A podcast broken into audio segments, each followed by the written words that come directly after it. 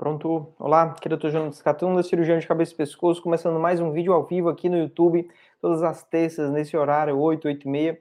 Entro ao vivo para responder perguntas de vocês, sempre trazendo algum tema né, relevante sobre a minha especialidade, cirurgia de cabeça e pescoço, e sobre as doenças da tireoide. Hoje o tema é tireoidite de Hashimoto. Eu vou comentar alguns aspectos sobre essa doença que está se tornando cada vez mais comum e né, responder as perguntas de vocês que estão ao vivo é, alguns recados aqui no canal. Sempre trago informação de qualidade sobre essas doenças, explicadas de uma forma clara, fácil de entender. Se você está a primeira vez está assistindo esse vídeo, seja ele ao vivo agora, né, eu estou vendo aqui, as pessoas já estão entrando, tem 22 pessoas, até o final deve ter aí mais de 100.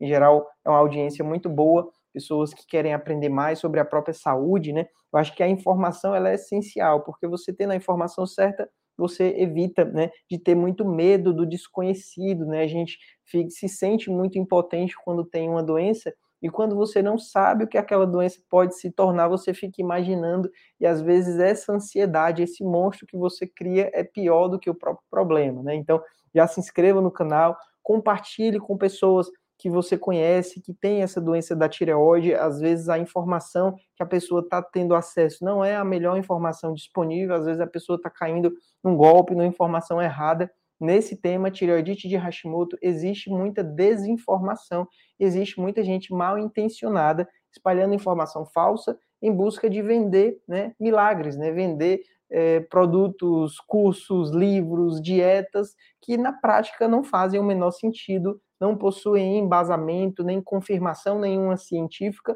Alguém criou da cabeça dela pensando em oferecer algum produto e ganhar dinheiro com isso. Infelizmente, existem maus profissionais em todas as áreas e na medicina também, né? O que é mais perigoso porque a medicina trata a saúde das pessoas.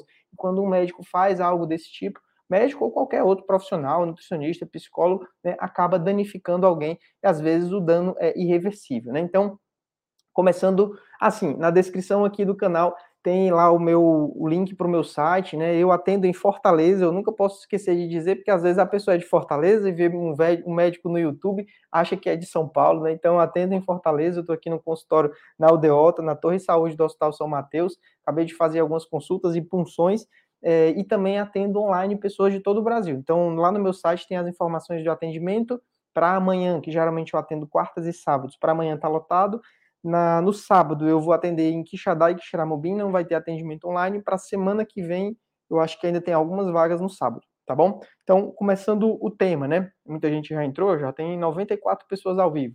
Então, o tireoidite de Hashimoto é uma doença autoimune que o corpo ataca a tireoide e faz essa tireoide, ao longo do tempo, ir perdendo a sua capacidade de funcionar, de, de funcionar, de produzir os hormônios, né? Esses anticorpos os dois que nós temos conhecimento é a antitireoglobulina e a anti-TPO. Tireoglobulina e TPO, a tireoperoxidase, são proteínas da tireoide. Então, esses autoanticorpos, antes que você comece a pensar e achar que a tireoidite de Hashimoto ataca o corpo todo, né, esses dois anticorpos, eles são específicos da tireoide e a tireoidite de Hashimoto traz consequências apenas na tireoide. E quando essa tireoide não está funcionando bem, aí sim pode afetar o corpo. Mas a doença, ela só mexe na tireoide, tá? Existem outras doenças autoimunes. A pessoa que tem uma, ela pode ter outras, mas isso não é uma certeza, porque às vezes tem paciente que entende isso como pode, como deve, né? E não é assim, né? Você pode ter, mas em geral não é tão frequente ter tireoidite e ter outras doenças autoimunes. A pessoa tem apenas a, tireoide, a da tireoide, que é uma das mais comuns, tá? É, e a mais leve, né? Então, esses dois anticorpos atacam a tireoide. É, a gente diagnostica tireoidite de Hashimoto através desses dois exames, eles vão estar altos no exame laboratorial, mas nem sempre o paciente tem tireoidite e já tem a consequência principal da tireoidite, que é o hipotireoidismo. Então, o hipotireoidismo é quando a tireoide não está mais produzindo hormônios na quantidade que o corpo precisa, a hipófise percebe isso, começa a liberar o TSH e o TSH vai estar alto nesses pacientes. O normal é em torno de 1, 1,5, o valor de referência é em torno de 4, 4,5. Nas pessoas que já estão em hipotireoidismo, esse resultado vai dar 6, vai dar 8, 10, 12, 15. Já peguei resultados de 150. Então, é, quanto maior esse TSH, em geral, maior a necessidade do corpo de hormônio tireoidiano, indica que há necessidade de tratamento, né, de hormônio. Então, o tratamento, nós temos dois momentos da tireoidite de Hashimoto. Uma é o estágio mais inicial, em que a pessoa tem tireoidite de Hashimoto e não tem hipotireoidismo.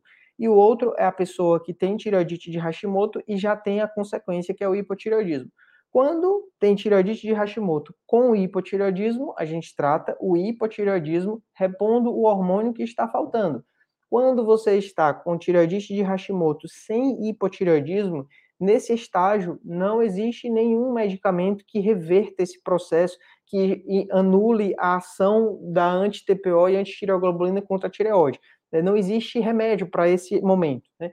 Então, é, o que é recomendado, que é a mesma recomendação para qualquer pessoa, é que você tente manter hábitos de vida saudáveis, pratique atividade física, cuide da alimentação, evite comer comida porcaria, comer comida muito gordurosa, com muito conservante, com muita química, né? É, durma bem, controle o peso, evite o estresse e, em geral, mantendo esse, esses hábitos saudáveis, né, o seu sistema imunológico vai funcionar melhor e vai ter menos ação da tireoidite de Hashimoto. Mas isso não é uma certeza, né? E não existe uma forma de evitar que isso aconteça, que o hipotireoidismo aconteça. É algo que, em geral, a taxa de progressão da tireoidite de Hashimoto para o hipotireoidismo é em torno de 10% ao ano. Mas eu já peguei pessoas que já tinham há mais de 10 anos tireoidite de Hashimoto e hipotireoidismo, como eu já peguei pacientes que com 12 anos de idade a tireoidite de Hashimoto destruiu a tireoide a pessoa já tomava 100 microgramas, que é a dose para quem eu opero o paciente. Tira a tireoide, a pessoa em geral toma em torno de 100 microgramas da levotiroxina. Então é muito variável de, de paciente para paciente sobre as causas, né, que eu não falei. Na maioria dos casos nós não conhecemos a causa. Essa doença ela tem um cunho genético muito forte, então é muito comum famílias inteiras de pessoas que têm é, tireoidite de Hashimoto e hipotireoidismo, em geral, é mais frequente nas mulheres, mas nas famílias em que as mulheres têm, acaba que os homens também desenvolvem, às vezes o, o, o paciente descobre depois que a mãe descobriu, né? É algo que, se você for fazer um rastreio, você vai encontrar em várias pessoas. Então, é, não existe uma alimentação que cure tireoidite de Hashimoto, não existe alimentação anti-inflamatória que trate Hashimoto, não existe dieta para tireoide, não existe isso de usar a castanha do Pará ou a castanha do Brasil, né? Como eu, esse, ano eu tive férias lá em Manaus, e lá eles, eles não gostam que você chame castanha do Pará, porque lá né, é o Amazonas também tem castanha, então é a castanha do Brasil. Né? Então é, não, não, não funciona dessa forma, né? não é suplementando selênio, suplementando Lugol, que vai reverter isso. O nosso organismo ele é muito mais complexo e todo tratamento em medicina ele não é baseado na teoria, ele precisa ser baseado na prática, no que já foi testado em pesquisas, seguindo o método clínico, o método científico e comparando os resultados. Então, até o momento, não existe nenhum estudo que comprove algo que evite que a tireoidite de Hashimoto vire o hipotireoidismo. Mas agora falando do que é que eu tenho visto hoje em dia, né, cada vez mais existe um grupo de pessoas que, em geral, esse grupo vai dos 30 até os 60 anos de idade, né? Às vezes depende muito da pessoa, que é uma pessoa que não está bem de saúde, pessoa que está trabalhando muito, com muitos problemas é, relacionamento, no trabalho, com os filhos, com os parceiros, a pessoa não está dormindo bem, essa pessoa não se exercita, em geral está acima do peso, está comendo errado, começa a perder qualidade de vida vai a um médico, faz exames e encontra anti-TPO e anti-tireoglobulina alterados sem ter o hipotireoidismo. Então, essa pessoa que tem vários motivos para não ter qualidade de vida, porque ela entrou num caminho de não se cuidar, ela encontra esse exame alterado e coloca ali o bode expiatório, começa a achar que o problema é essa tireoidite de Hashimoto. Mas se você tem tireoidite de Hashimoto sem hipotireoidismo, se o seu TSH está normal e o T4 livre está normal, essa tireoidite de Hashimoto dificilmente é o culpado pelos sintomas, porque apesar de ter a tireoidite, a sua tireoide provavelmente está funcionando normal. Então, é, é, algo que eu tenho visto é, pacientes que vão a médicos justamente nessa, nessa situação, né, a pessoa não está bem é, ao invés de ter uma conversa com o médico para encontrar a causa, né, os exames laboratoriais eles devem ser feitos após a anamnese para diagnosticar problemas desse tipo, né, sem conversar com o paciente. Eu já peguei vários casos que conversando com o paciente, a pessoa me relata que os sintomas desagradáveis que ela sente só aparecem de segunda a sexta, que quando ela está sem ir ao trabalho ela não sente nada, então você já sabe, ali provavelmente é o trabalho. Já peguei pacientes que é, com várias alterações, do, quer dizer, fazendo várias alterações nos hormônios, aumentando dose, mudando de marca para ver se melhorava dos sintomas, achando que o problema era da tireoide, e quando você pergunta se tem algum problema, ela diz que a mãe faleceu recente, então tem um problema ali, claro, né? Eu peguei pacientes que o problema era um idoso, um pai ou uma mãe, um parente que ela cuidava e que os outros irmãos não estavam ajudando. Então, é, a gente tem essa esses aspectos que eles não aparecem em exames laboratoriais. Tem algumas pessoas que acham que os exames eles são mágicos, né? Que vão é tipo uma cartomante que você faz lá exame de sangue e o exame vai dizer tudo sobre você. E não é assim. O que a medicina atual sabe é muito pouco, né? Então a gente ainda precisa do médico conversar com o paciente para sondar quais são os possíveis problemas, né? E você precisa saber que cuidar da saúde não é só ir a médico e fazer exames e tomar os remédios, né? O principal do cuidado com a saúde é você suar a camisa, é você se exercitar, é você parar de comer porcaria, é você cuidar da sua alimentação. Não é aquela dieta de cortar tudo e ficar passando fome, mas sim você deixar de comer doces, de comer refrigerante, bebida alcoólica, né, pizza, hambúrguer, lasanha, né, essas comidas que são muito calóricas, né? Então, é, vamos para perguntas. Eu acho que eu falei de diagnóstico das causas, consequências, né? É, sim, aí não falei do problema, né, da, do que é que eu tenho visto também, né? É, às vezes o paciente vai ao médico, vê lá um anti-TPO, um anti-tireoglobulina alterados, né? E ao invés de fazer toda essa orientação que eu tive com vocês, às vezes o médico é, ele passa um, um, probiótico, um suplemento, como se aquilo fosse milagroso e fosse resolver o problema. Às vezes até tratamentos caros, né? É, como se a microbiota do intestino fosse mudar e fosse na prática, isso não, não tem comprovação, isso não, não existe nem artigo, nunca fizeram nenhum estudo nesse sentido. Então, tome muito cuidado com o médico que diz que tudo que você sente é por conta da tireoidite, né? Se você não tem hormônio, o problema nos hormônios, tá? Então, vamos lá para as perguntas. Vamos lá, a Selma, boa noite, Selma. A Selma colocou aqui, até que enfim estou assistindo ao vivo. É isso aí, Selma. Todas as terças e as sextas eu entro ao vivo a Shirley. Qual a diferença dos dois? Quando saber que sai do Hashimoto para um hipotireoidismo? Então é assim, Shirley, é, é como se tireoidite de Hashimoto é algo que está acima do hipotireoidismo, né? É, é, algo que a pessoa ou tem ou não tem, e quando tem esse Hashimoto, ele pode causar o hipotireoidismo ao longo do tempo, né? É muito comum o paciente já descobrir que está em hipotireoidismo. Então, a causa desse hipo é o Hashimoto, é a tireoidite de Hashimoto, tá? A gente sabe que se está em hipotireoidismo ou não através do exame de TSH. TSH é o principal exame para a gente avaliar a função da tireoide, tanto o hipotireoidismo como o hipertireoidismo, né? É, eu não falei, mas a tireoidite de Hashimoto é a principal causa do hipotireoidismo, mas também pode causar hipertireoidismo. É, se o ataque da tireoide for muito intenso, a tireoide ficar muito inflamada, ela pode se destruir e o hormônio que, tireoide, que as células da tireoide tinham guardados, ela libera de uma vez. Então, a pessoa fica em grande quantidade de hormônios e fica em hipertireoidismo. Eu, inclusive, já peguei casos de pacientes que estavam em hipo há muitos anos, usando medicação para hipo já na dose de 100 microgramas, que é uma dose considerada alta, né, como se não tivesse mais a tireoide, e de uma hora para outra entrou em hipertireoidismo, suspendeu a medicação e mesmo assim continuou em hipertireoidismo porque era uma inflamação da tireoide. Passado algumas semanas, o, quadro reverteu e voltou, né, saiu do hiper e voltou para o hipo, tá? É muito dinâmico essas doenças, às vezes pode acontecer isso.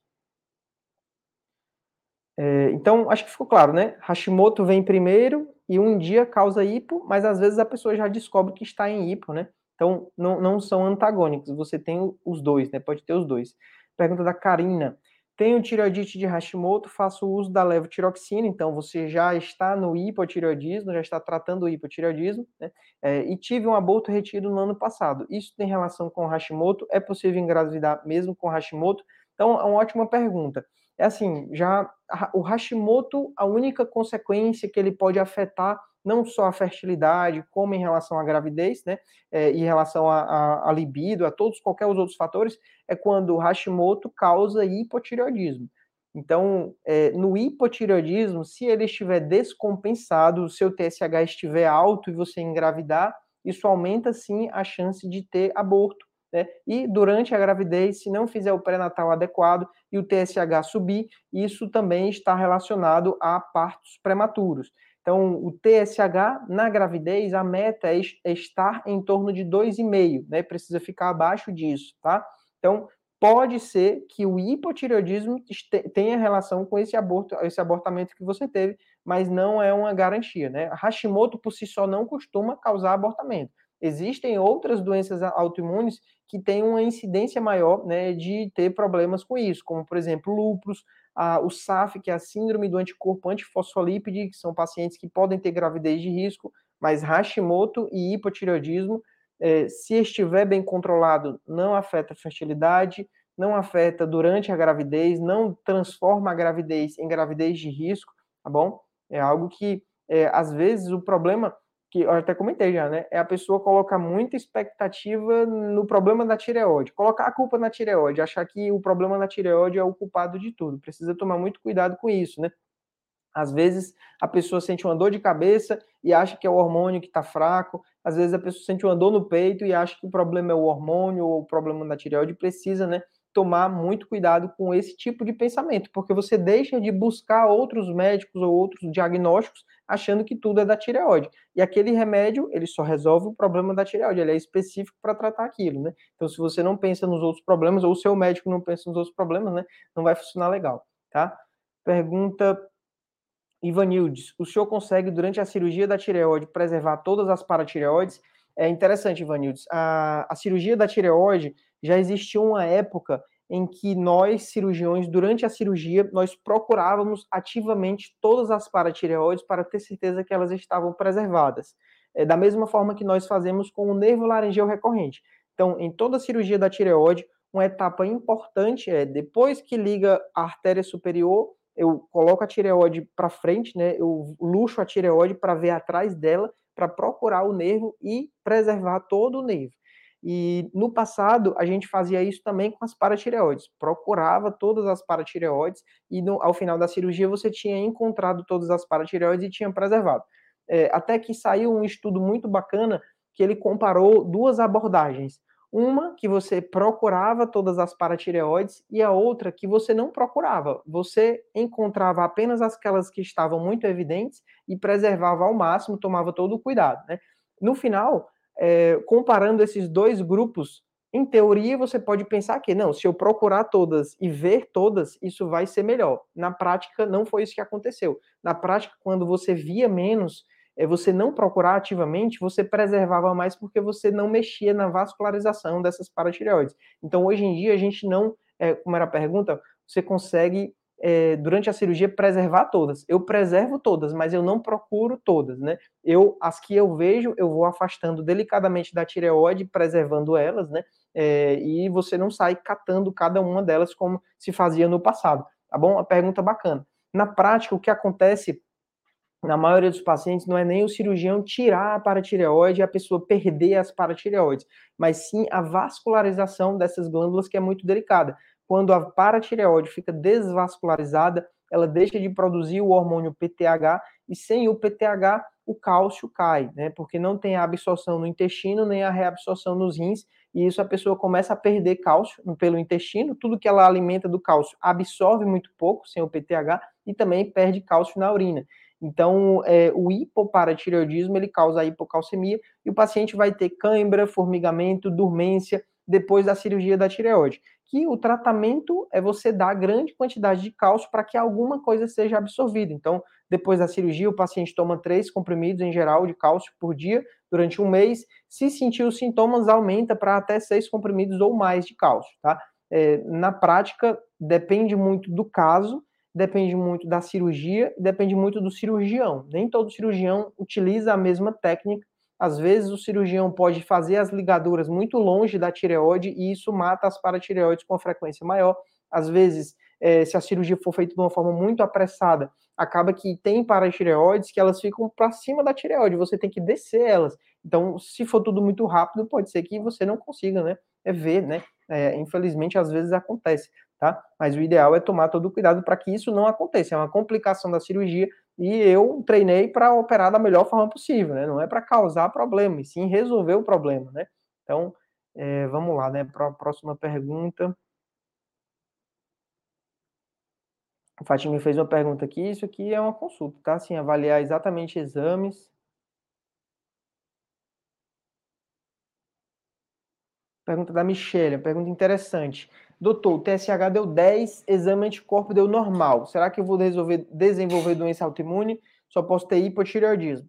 É assim, existem pacientes que desenvolvem um hipotireoidismo subclínico, um hipotireoidismo leve em estágio inicial, não tão relacionado à doença autoimune. Né? É, primeiro que, além desses exames de sangue, a gente consegue dar o diagnóstico também de tireoidite através do exame de ultrassom.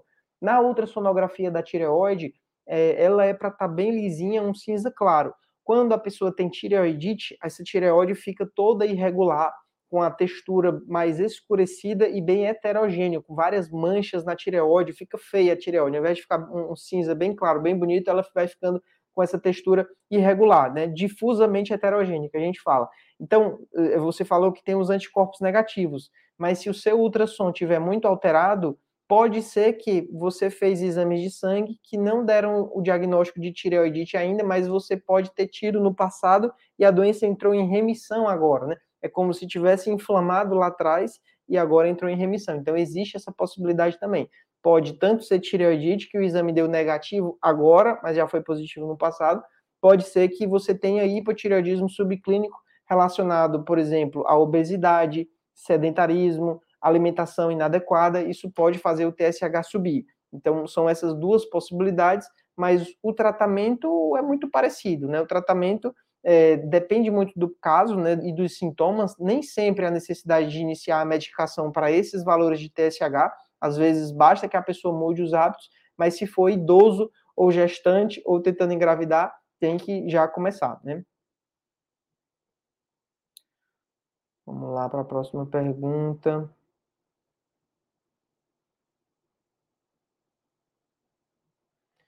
Pergunta da Linda Yane. 12 anos diagnosticada com hipo, depois de alguns anos parei de fazer a reposição, o TSH continuou normal. Recentemente descobriu o Hashimoto, foi isso que descontrolou a taxa antes? É possível que sim, né? É, como eu falei, a, a, tireoidite de Hashimoto, ela pode ter períodos de maior fase, né? E ter períodos em que o TSH baixa mais, e a, dependendo do momento da vida, ela pode atacar menos, e essa tireoide pode voltar a produzir hormônios com quantidade normal. É muito variável, né? A gente pensa que é, a doença ela progride assim, ó, uma linha em queda, né? Uma, uma linha direta. Mas nem sempre ela progride dessa forma. Ela pode progredir com altos e baixos e às vezes os altos vão ficando cada vez menores. Então é como se fosse assim, né? Um gráfico que vai caindo assim, tá? Então é muito variável de caso para caso, né? Pode ter sido isso que aconteceu, como pode ter sido que você nunca teve hipotireoidismo e foi passada a medicação de maneira desnecessária, como eu já peguei pacientes, né? É, às vezes o médico dá um diagnóstico e começa um tratamento, mas aquele diagnóstico estava errado, né? Você pode ter sido usado a medicação sem ter necessidade e você nunca teve hipo, né? Então é, é, é, é algo que pode acontecer também. Outra pergunta da Michelle: quem tem hipo pode doar sangue? É, isso eu já fui, eu, eu sou doador de sangue, né? E toda vez que eu vou doar sangue, eu faço essas perguntas para ver se a resposta muda. Se o câncer de tireoide pode doar sangue, se o hipotireoidismo pode doar sangue. A resposta deles é que sim, hipotireoidismo, mesmo tomando a levotiroxina, pode doar sangue, mas que quem fez a cirurgia por motivo de câncer de tireoide, mesmo curado, não pode doar sangue, tá? É regras do hemocentro. Eu considero que muitos casos de câncer de tireoide poderiam também doar sangue, mas eles lá são bem rígidos, né, para proteger as pessoas que recebem, né? é, talvez alguém com câncer de tireoide, com uma recidiva que ainda não percebeu, pode ter alguma célula do câncer circulando, e quando passar a bolsa de sangue, essa célula se implantar, é algo muito raro, né? Mas pra, isso para todos os tipos de câncer, não é só o câncer de tireoide. Depois que a pessoa teve um diagnóstico de câncer, mesmo tratado, não pode mais doar sangue, né? Vou procurar aqui uma pergunta no sorteio.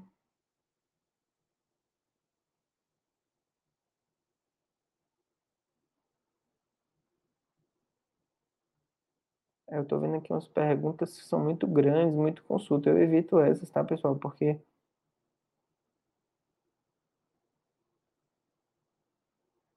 pergunta da Cida. É, mudar um pouco de tema, né? Eu gosto de, nas perguntas, trazer um pouco de cada assunto, né? Cirurgia, hipo, câncer, né? E a Cida mandou: Doutor, minha filha vai fazer iodoterapia, ela deixa de tomar o Puran por 30 dias. Será que vai sentir mal durante esses dias? Então, o preparo da iodoterapia, ele pode ser feito de duas formas, né? No paciente que teve um câncer de tireoide, a iodoterapia, ela tem indicação para complementar o tratamento da cirurgia. Então, na cirurgia, a gente tira a tireoide, tira linfonodo se tiver acometido, e na iodoterapia você dá o iodo radioativo, que ele vai meio que queimar qualquer célula que sobrou, vai destruir qualquer célula que tenha sobrado, né? Então, para que esse tratamento funcione, você precisa fazer o TSH subir. O TSH estando alto, essas células que sobraram, elas vão ficar ávidas por iodo, vão ficar com fome do iodo, vão querer tomar esse iodo e se destruir, né? Então, é, uma das formas é o paciente ficar 30 dias sem tomar a medicação, que o TSH sobe de maneira natural, e a outra forma é uma injeção, duas injeções de TSH recombinante. Né? É, os estudos mostram até o momento que a, o, a forma convencional de você ficar 30 dias sem tomar, ela é mais eficaz.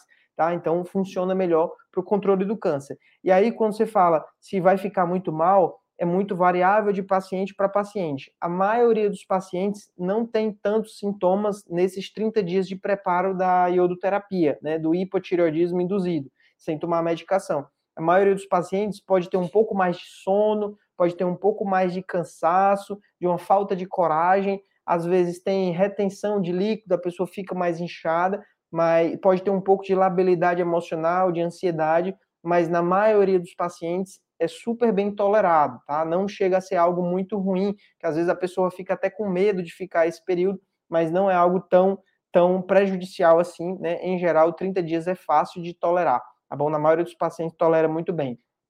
Existem duas indicações precisas para o Tyrogen, que é o paciente que teve é, que tem doença cardíaca grave e doença histórico de doença psiquiátrica grave que em tratamento, né? Depressão, transtorno bipolar, é, esses pacientes não toleram muito bem ficar os 30 dias, doença cardíaca e psiquiátrica. Os outros, em geral, toleram bem, tá?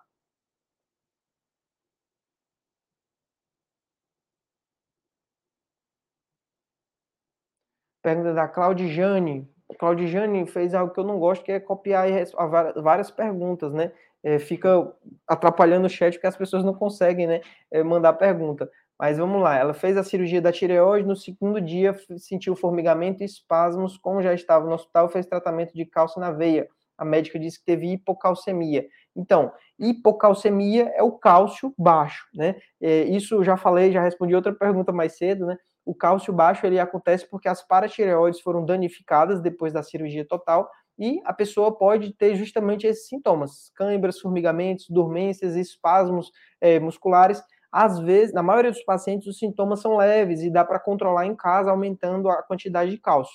Mas quando os sintomas são muito precoces, tipo no dia da cirurgia ou no dia seguinte, isso seria precoce, é, ou quando são muito intensos, muito fortes, o paciente está tendo contraturas, né? É, nesses casos, precisa voltar para o hospital, às vezes precisa internar, às vezes precisa internar na UTI para repor cálcio endovenoso tá? Então é algo que pode acontecer em toda cirurgia da tireoide, algumas têm uma chance maior do que outras, tá? Mas em geral é algo que não acontece com tanta frequência, né? É, e aí isso é hipocalcemia, o cálcio baixo que o tratamento é a gente dá, né, cálcio, né? Nos primeiros dias, se a pessoa precisou voltar para o hospital ou na UTI, esse cálcio é na veia, né? É, quando consegue trocar esse cálcio na veia por cálcio oral, a gente passa os comprimidos e o paciente vai de alta, tá bom?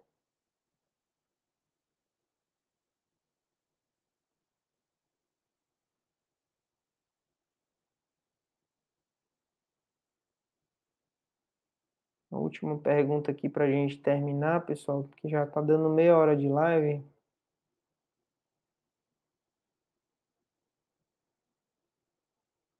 Pergunta da Maria Luísa é só é interessante. Foi fazer a punção, já tinha feito iodoterapia, o médico disse que a tireoide estava minúscula. O que será que aconteceu com a tireoide? Então, é, eu falei da iodoterapia no câncer, né? Existe iodoterapia para tratar o hipertireoidismo. Então, o paciente que tem uma tireoide que está produzindo muitos hormônios e já foi tentado medicações, não conseguiu resolver 100% esse, esse hipertireoidismo, a gente utiliza o iodo radioativo para tratar de forma definitiva o hiper, né? Então, é, o que acontece é que depois desse, desse tratamento com hiper, a tireoide tende a encolher e a atrofiar, né? E também tende a evoluir para o hipotireoidismo. Então, o paciente sai do hiper, fica com hipotireoidismo. Tá? Então, o que aconteceu é exatamente isso, é uma consequência desse, dessa iodoterapia que você fez, né? É, a iodoterapia causou atrofia da tireoide e geralmente causou também, né, é, o, o, o hipotireoidismo, tá? É, então, pessoal, vou encerrar por aqui, né? Eu tô vendo que ainda tem muitas perguntas, mas infelizmente não dá para responder todo mundo, tá? É, amanhã tem vídeo aqui. Amanhã, se eu tiver tempo, eu vou tentar gravar um vídeo sobre o artigo da semana, né? Um, caso, um quadro novo aqui do canal. Semana passada foi sobre laringoscopia, o exame de laringoscopia após a cirurgia da tireoide. Para amanhã eu ainda não escolhi o tema. Para sábado, depois dos atendimentos de Quixadá e Xamubim, eu vou gravar um vídeo do casos da semana é que eu gravo um resumo dos casos que eu peguei na semana que pode ajudar você a entender o seu próprio caso, tá bom? E é isso, forte abraço, até a próxima live, espero ter ajudado, valeu!